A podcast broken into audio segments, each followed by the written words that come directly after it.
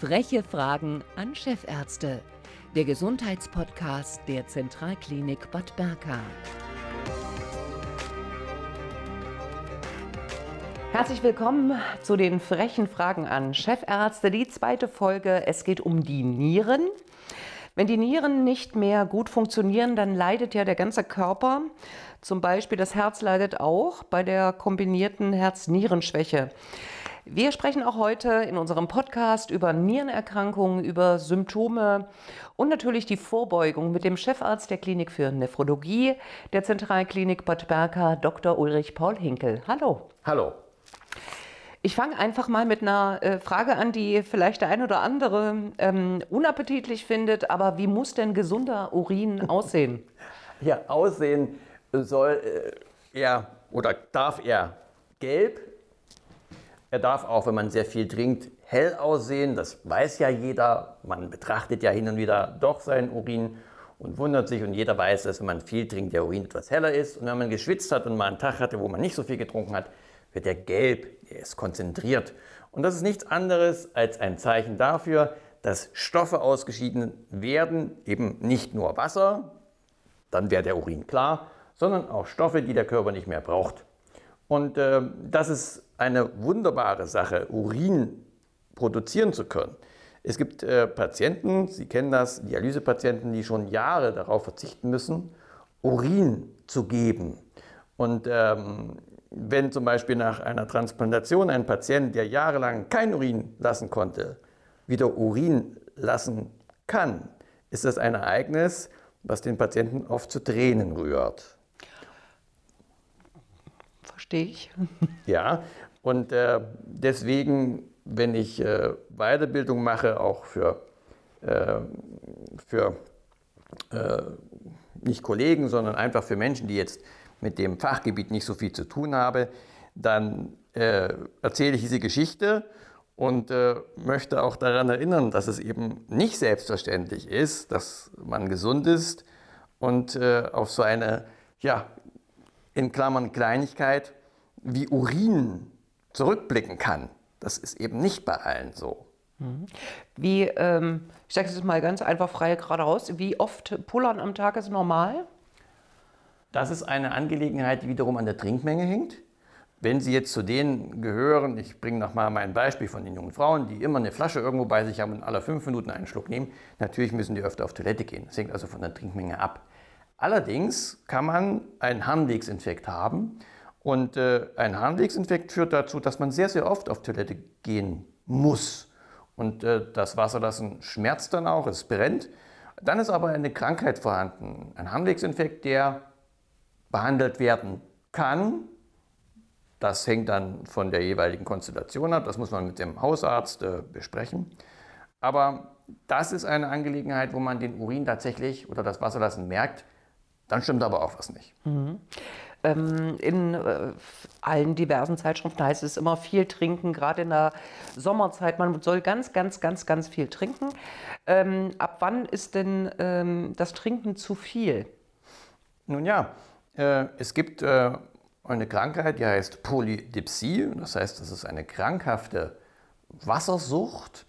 Äh, die Patienten trinken 12 bis 15 Liter pro Tag. Und dann kann man sich sehr leicht vorstellen, dass das nicht gesund ist. Und das ist auch für die Niere nicht gesund, äh, denn die Niere muss diesen ganzen Volumensatz, also das ganze Wasser ja mit dem Blut filtrieren. Und wenn das zu viel wird, dann bekommt auch die Niere eine Krankheit.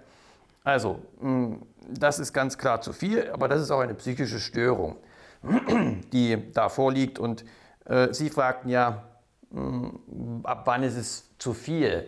Zu viel ist es, äh, sage ich, wenn unter normalen Umständen, ich rede jetzt nicht von der Sahara und ich rede jetzt auch nicht von einem Saunatag, sondern unter normalen Umständen mehr als zwei bis zweieinhalb Liter pro Tag getrunken werden. Das ist zu viel. Ne? Man verdunstet ungefähr einen halben Liter von dem, was man trinkt, durch die Haut. Das merkt man, oder wenn man schwitzt oder wenn man tatsächlich einen, einen sehr heißen Tag äh, hineinlebt, dann ist das auch deutlich mehr, was äh, über die Haut nach draußen geht. Aber in der Regel ist es so, dass man mit, ich sag mal, mit zwei Litern wirklich sehr gut bedient ist. Mhm. Spielt es eine Rolle, ob man reines Wasser trinkt oder schwarzen Kaffee? Tja, das kommt darauf an, was Sie vertragen. Äh, die Niere nimmt Ihnen jetzt sowohl Wasser als auch Kaffee und auch vielleicht ein Glas Wein nicht übel. Ähm, eigentlich spielt es keine Rolle. Ich möchte nur auf eines hinweisen, dass der Natriumgehalt äh, schon eine Rolle spielen kann. Denn bei Mineralwassern zum Beispiel, auch bei bekannten und sehr beworbenen, ich sage jetzt keinen Namen, aber bei der Königin zum Beispiel, ist es so, dass der Natriumgehalt sehr hoch ist. Und wenn man zu viel Natrium im Körper hat, fördert das den Bluthochdruck und der schadet letztlich der Niere. Mhm. Jetzt sind wir beim nächsten Stichpunkt. Äh, welche Nierenerkrankungen sind denn so die häufigsten? Die häufigsten Nierenkrankheiten mh, sind mh, die Wirkung oder kommen aus der Wirkung heraus vom Diabetes mellitus, von der, von der Zuckerkrankheit und vom Bluthochdruck. Das sind die häufigsten Patienten an der Dialyse. Es gibt noch andere Krankheiten, es gibt Zystennieren, die noch eine Rolle spielen. Und dann gibt es einen kleineren Teil, wo das Nierenkörperchen äh, sich entzündet hat und einen noch kleineren Teil, wo das Nierengewebe sich entzündet.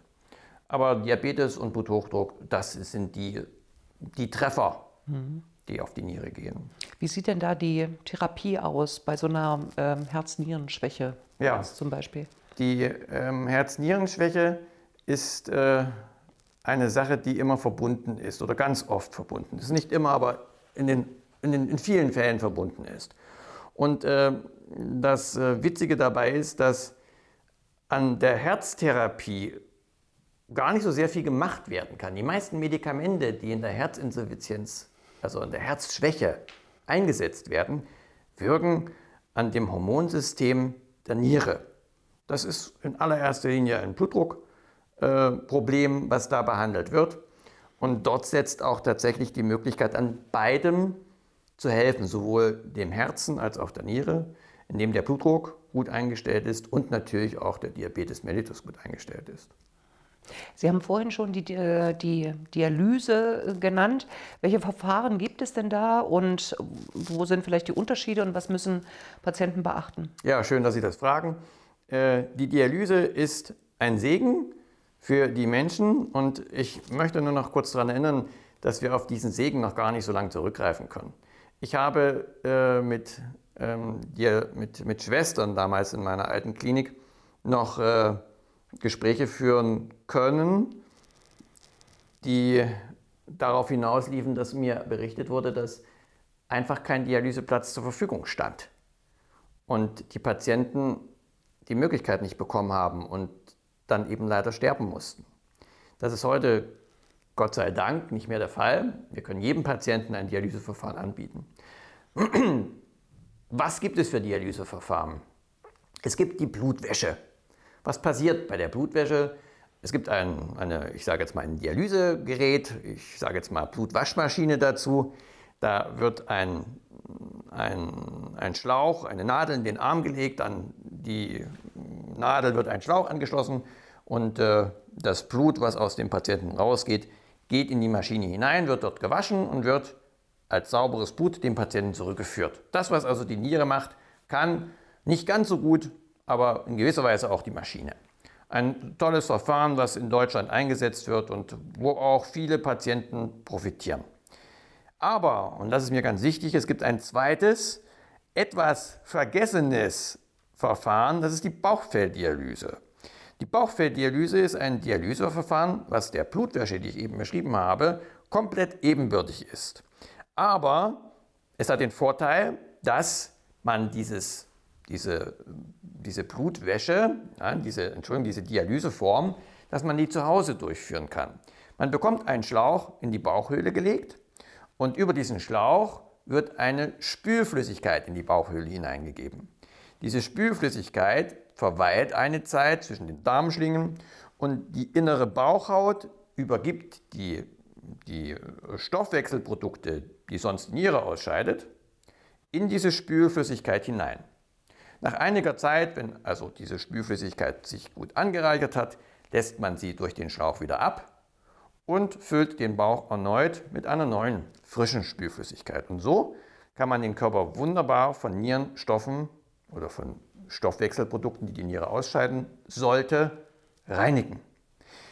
Der Königsweg ist weder die Blutwäsche noch die Bauchfelldialyse, sondern das ist die Transplantation. Ein Weg, den leider nicht alle bekommen oder den nicht alle, allen äh, Menschen, Patienten, die, äh, die eine Transplantation bräuchten, angeboten werden kann. Sie wissen es, es gibt einen Organmangel, äh, worauf der beruht oder worum es da geht, darüber wird gestritten. Aber um nochmal zurückzuführen auf das, was Sie mich gefragt haben, äh, gibt drei Wege. Der Königsweg ist der letzte, den ich aufgezeigt habe, die Transplantation. Eine sehr gute Blutwaschmöglichkeit ist die Peritonealdialyse und eine ebenfalls gute Blutwaschmöglichkeit ist die Hämodialyse, die tatsächliche Blutwäsche. Ich habe noch eine Frage zum Schluss. Ähm, ähm, das hat wahrscheinlich jeder früher, was weiß ich, in der Jugendzeit, als auch die kurzen Tops eng äh, in waren und so weiter und so fort gehört. Oder jemand, der äh, Sport gemacht hat, viel geschwitzt und dann einfach so rumgerannt.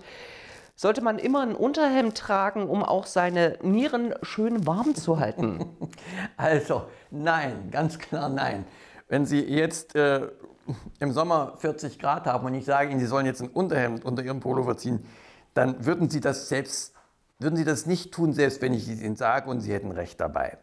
Man sollte sich so kleiden, dass man sich erstens gut fühlt, Punkt 1, und natürlich im Winter nicht mit freien Nieren oder freiem Rücken herumlaufen. Das ist sicher nicht gut. Richtig, aber äh, es gibt jetzt keine spezielle Nierenkleidung.